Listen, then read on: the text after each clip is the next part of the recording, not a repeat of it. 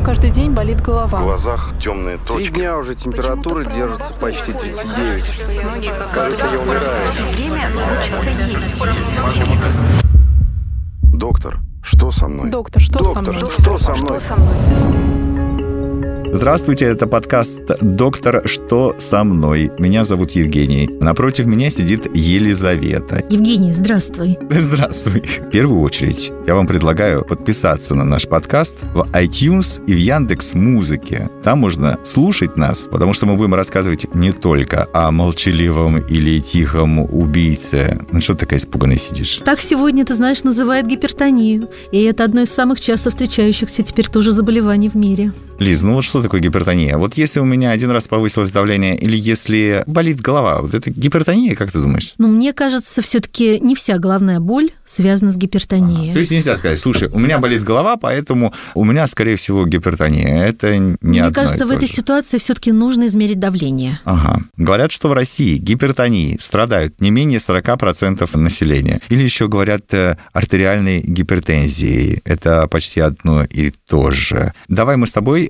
определимся, что такое гипертония. Это состояние, при котором артериальное давление равно или превышает 140 миллиметров ртутного столба. И вот эти вот меня все время ставят в тупик. Систолическое, да, И диастолическое. диастолическое. Я Да, да. не понимаю, можно говорить верхнее и нижнее? Доктора так не разговаривают. Да, это мы всегда говорим разговаривают. верхнее, да, там Верхнее, 120, нижнее, 120 на нижнее, 80. да-да-да. Что за разница диастолическая и систолическая? Ну вот об этом нам рассказал профессор, доктор медицинских наук, генеральный секретарь Евразийской ассоциации терапевтов Александр Григорьевич Рутюнов. Разница между систолическим и диастолическим давлением относится к вопросу сокращения самого миокарда и тонуса сосудов. Эта разница может быть очень большой, очень маленькой. Суть в том, что превышение каждого из этих показателей по отдельности может говорить о наличии у пациента той самой артериальной гипертонии. То есть даже если у человека систолическое, то есть верхнее давление 120, но нижнее давление 95, то мы все равно скажем, что у него артериальная гипертония. А какая правильная, хорошая, нужная разница должна быть? 120 на 80 – это 40, да? Да, это достаточно хорошая разница. Если говорить просто о простых понятиях, то да, 120 на 80 являются оптимальными цифрами артериального давления. Эти данные получены на популяционных выборках на огромной популяции в сотни, тысячи, миллионы людей. Оценивалось влияние этих цифр давления на течение сопутствующей патологии, на состояние сосудистого русла, на состояние миокарда левого желудочка, ну, на множество-множество э, физиологических параметров человека. И да, были определены именно эти цифры. Мгм. А мне еще интересно было бы узнать о симптомах гипертонии. Мушки, головные боли, кровотечение из носа. Я сейчас специально себя проверил. Поднимался с первого по девятый этаж быстро-быстро пешком по лестнице. А Видела, какие у нас лестницы огромные? Огромные. Огромные, вот. Так вот, я по этим лестницам пробежался. Понятное дело, да, что у человека среднего возраста должно подняться давление. Но, понимаешь, что меня испугало? Я вдруг понимаю не просто, что у меня там, ну да, там чуть-чуть я дышу глубже, я как-то понимаю, что у меня давление повысилось, что, может, у меня рожа покраснела, я не знаю, там, да? Но я понимаю, что у меня в глазах возникают такие, знаешь, как черные такие, ну, как бы точечки. Я такой думаю, подождите, подождите, это как-то связано с тем, что повышается давление? Ну, я сам себя специально проверил, да, вот сейчас вот еле отдышался. Связаны они или не связаны? Вот, э, что по этому поводу э, думают врачи и вообще говорят? И вообще, насколько это распространенная история? Если я пробежался по лестнице, у меня повысилось давление, это уже гипертония? Об этом нам рассказал профессор, доктор медицинских наук Александр Григорьевич Арутюнов. Все, что вы перечислили, может быть симптомом артериальной гипертонии у пациента, а может не быть. Это в большей степени зависит от ряда параметров, таких как эластичность сосудистой стенки и так далее. Если сосудистая стенка жесткая, пациент имеет, например, сопутствующий тяжелый атеросклеротический процесс, то он не будет ощущать ни головную боль, ни какие-то значимые сопутствующие явления до тех пор, пока цифры давления не станут очень высокими. Если это молодой человек с спортивный, тренированный, с эластичными сосудами, но по какой-то причине у него даже разово поднялось давление до 140, его сосуды эластичные, он ощутит это в полной мере, и действительно это может проявиться и головной болью, и чувством тошноты, это может сопровождаться при более высоких цифрах и болью в затылке.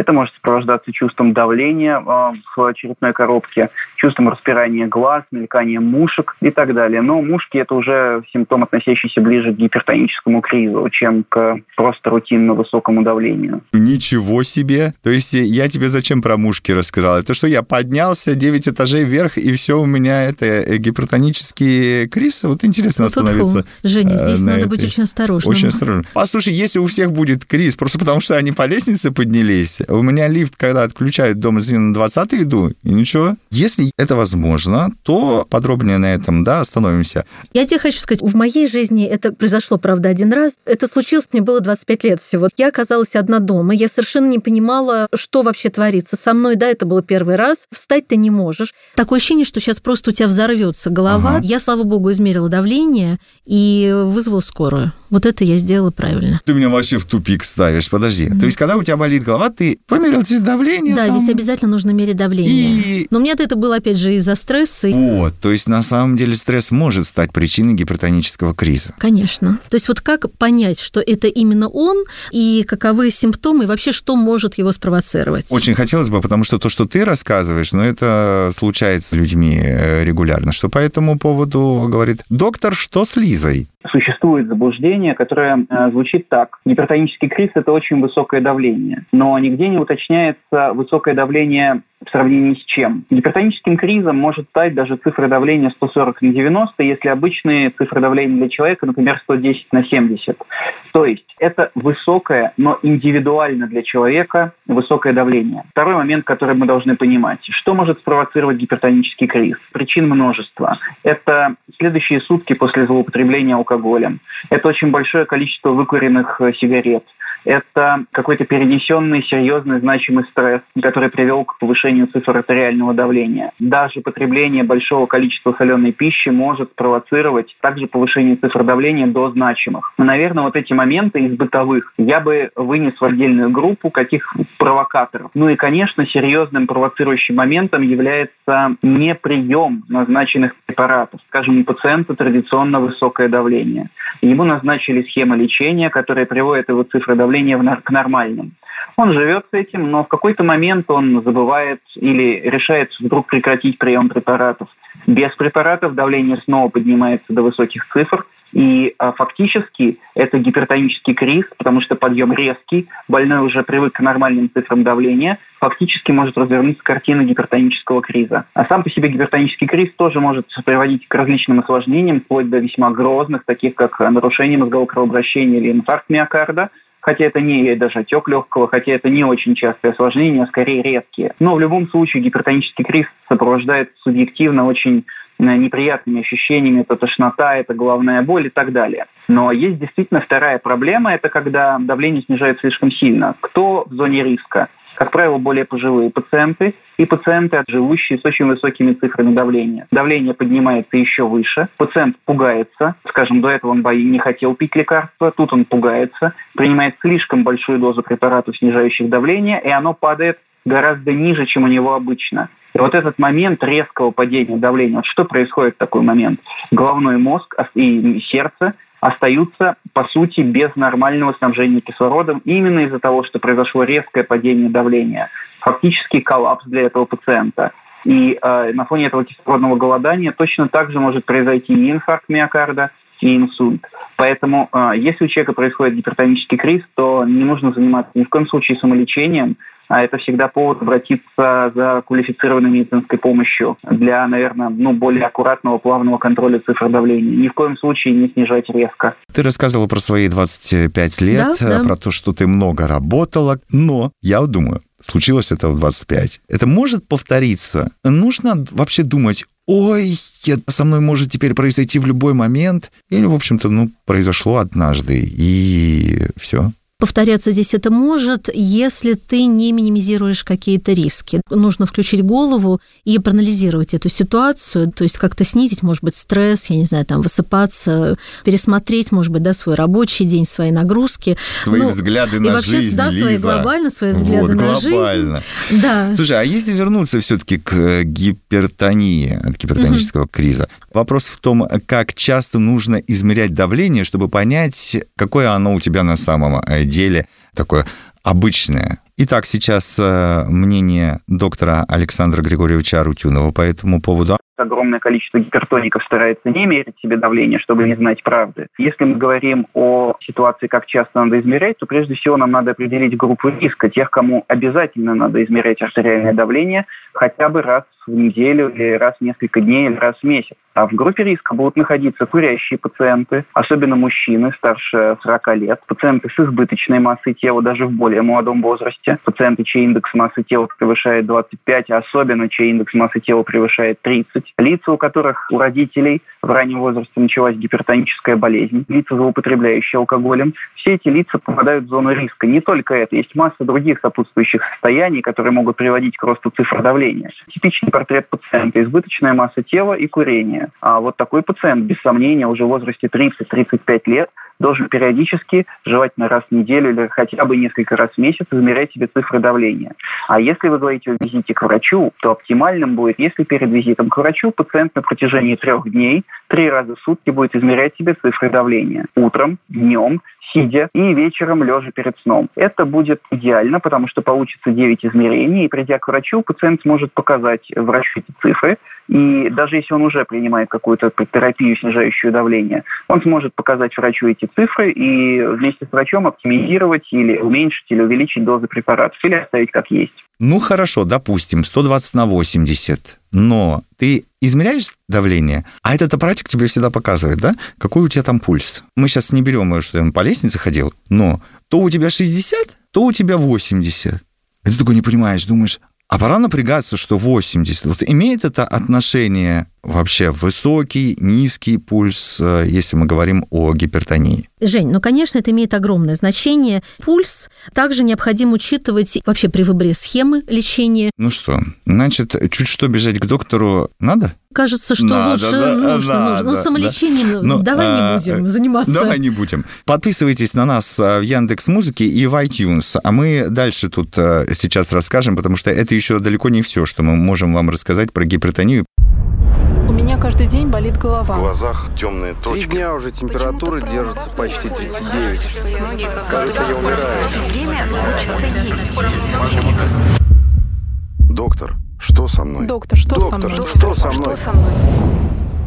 Кстати, я тебе не рассказывала, этим летом произошла такая какая-то жуткая совершенно ситуация у наших друзей. У их соседей по даче сыну 7 лет. У мальчика 7 лет, ты можешь себе представить, давление было 180 на... Я, к сожалению, не помню вот эту нижнюю как раз цифру, ну, да? верхнюю уже достаточно, Но ты можешь чтобы себе представить, понять, 7 да, лет, да, да. 180 давления. Конечно же, они вызвали сразу скорую, и оказалось, что это почки. Ты понимаешь, я даже себе не представляла, что там вот такая огромная связь между гипертонией, высоким давлением и почками. А оказалось, она существует. Угу. Александр Арутюнов расскажет подробнее я бы связал почки и гипертоническую болезнь в целом. Действительно, мы прекрасно знаем, что существуют гормоны, регуляторы артериального давления. Целая, ну, может быть, не очень интересно для пациентов, но есть целая система, она называется РААС-система, которая фактически функционирует в почках и которая в том числе является регулятором цифр нашего артериального давления. И здесь получается такая ну, патологическая связь, что патология почки может приводить к повышению цифр давления, а длительное повышение давления всегда приводит к усилению патологического или опасного процесса, да, разрушая деструктивного процесса в почке. То есть фактически мы получаем пациента, у которого изначально, вероятно, из-за повреждения почки начались подъемы цифр артериального давления, Почка, в данном случае почки, рассматривается как одна из причин, а не единственная. Эта патология приводит к повышению цифр давления даже в относительно молодом возрасте. С другой стороны, мы имеем процесс, который сам по себе приводит к дополнительному повреждению почек. То есть здесь э, полностью взаимосвязанный процесс. Так, с почками мы э, все да. выяснили, но есть еще, знаешь что, остеохондроз, э, сдвиг позвонка, чего только нет. Мы про все расскажем, но сейчас про гипертонию. Вот понятно, что остеохондроз и гипертония гипертония связаны или не связаны? Хороший вопрос. Да, хороший. Ты знаешь, в интернете, опять же, в интернетах, как ты говоришь, пишут огромное количество об этой связи. Но профессиональные врачи не связывают эти два понятия.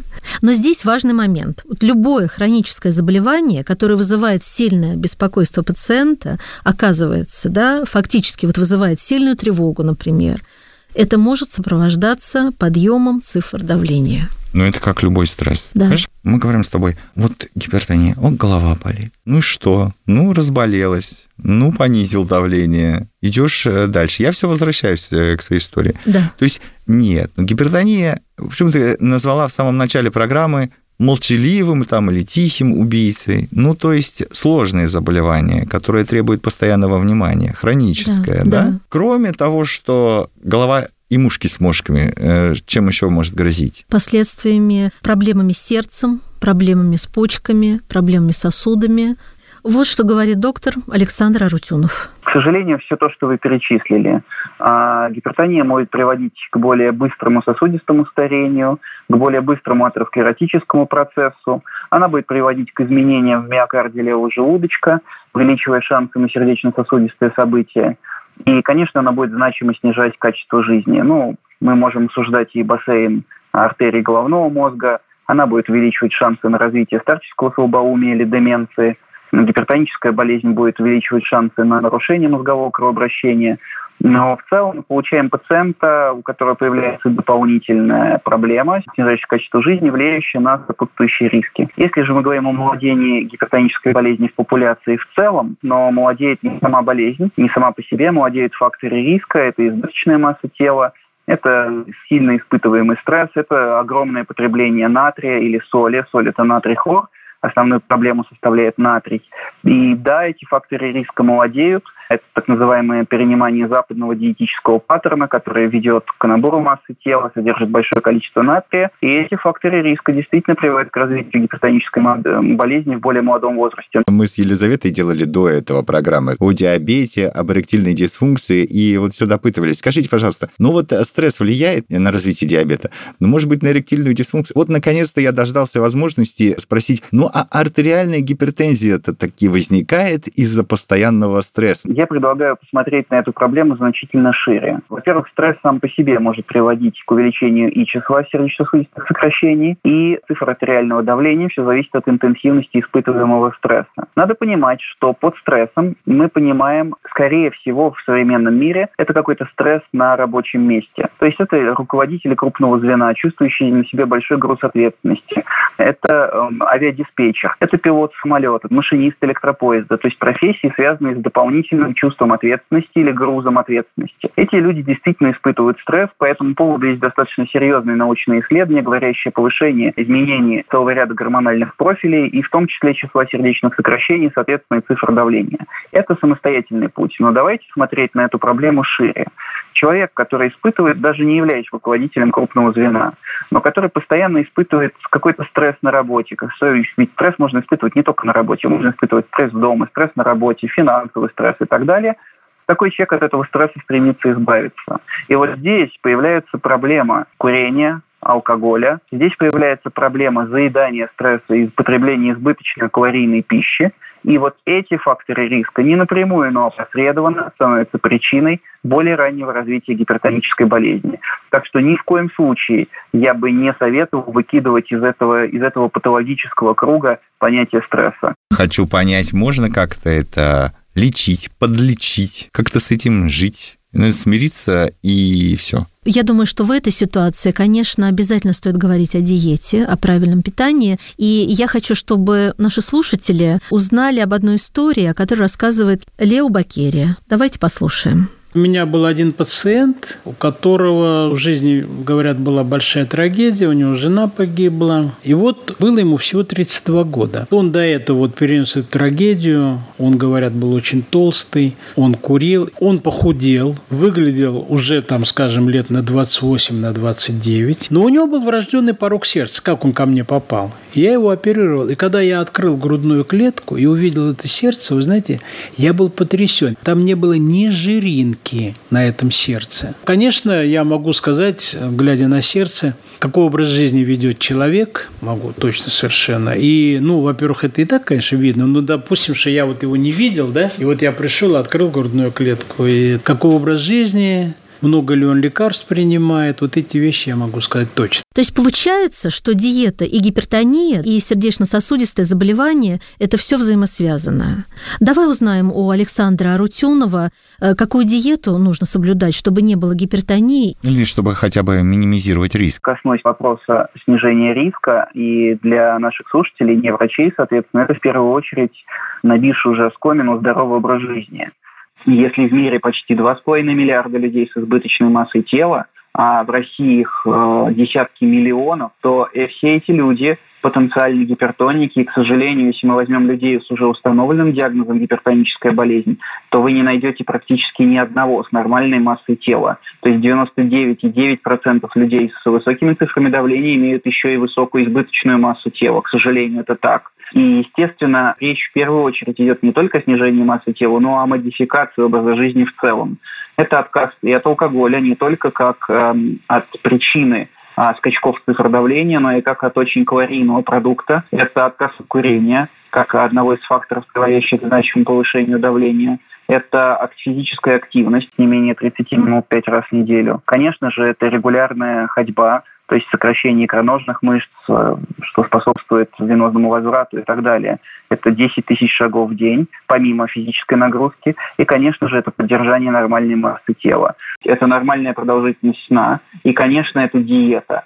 И здесь мы э, упираемся в необходимость, ну, самое популярное, о чем всегда говорят, это средиземноморская диета. Это диета, где минимальное потребление соли или натрия. Надо понимать, что натрий – это не только соль, которая в соломке, но натрий содержится в любых консервированных продуктах, быстро приготавливаемых продуктах и так далее. Много рыбы, морепродуктов, много-много овощей. То есть овощи принимаются практически, или фрукты, практически в каждый прием пищи. Но здесь надо понимать, что диета, единая диета не может быть подходящей для всех пациентов. В любом случае, если мы говорим о каком-то конкретном пациенте, то и диета должна подбираться врачом или диетологом конкретно, потому что могут быть пищевые непереносимости, могут быть какие-то особенности. Диета должна быть скорректирована диетологом. Но если говорить о базовых принципах диеты, то диета гипертоника, это даже диета или неважно какая, это мало соли, это рыба вместо а, животных жиров, и это огромное количество овощей. И все это должно, но все это, только диета недостаточно, все это должно сопровождаться физической нагрузкой, не силовой, не спортзал. То есть это что-то цикличное, какие-то аэробные тренировки, это ходьба, скандинавская ходьба, лыжи, а, возможно, эллиптический тренажер, возможно, велотренажер, плавание. Очень постепенное увеличение нагрузки, но она необходима плюс диета. Снижение массы тела в результате – это будет идеальная, амбициозная, но идеальная цель, которая приведет также к снижению цифр давления. Человек, соблюдающий эти правила, будет иметь минимальные риски развития гипертонической болезни. Ну и поскольку ты э, сейчас упомянула о президенте Национального медицинского исследовательского центра сердечно-сосудистой хирургии имени Бакулева, знаменитого профессора Лео Бакерия, э, то ну давай послушаем еще несколько советов. Давай, с удовольствием ложиться в одно и то же время, не позже 12. Это первое. Второе – не переедать. Вот это очень важное обстоятельство, обращаю внимание.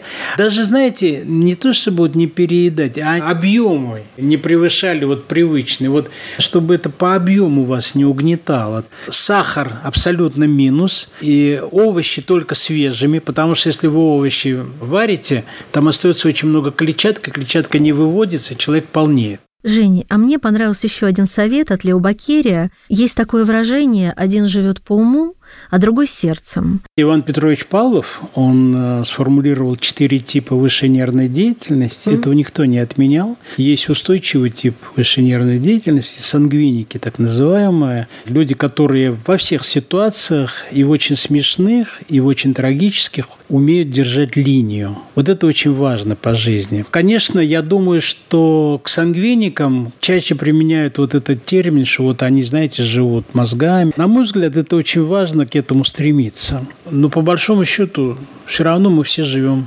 сердцем, конечно. Для того, чтобы жить сердцем и при этом не страдать э, гипертонией и другими заболеваниями, для этого у вас есть э, подкаст «Доктор, что со мной?», где Елизавета ну и я в силу своих возможностей пытаемся вам рассказать. Подписывайтесь на нас. Доктор, что со мной? Яндекс Музыка и iTunes. И будьте здоровы. Каждый день болит В голова. глазах темные Три точки. дня уже температура держится почти 39. Кажется, я умираю. Доктор, что со мной? Доктор, что со Доктор, мной? что со мной? Что со мной?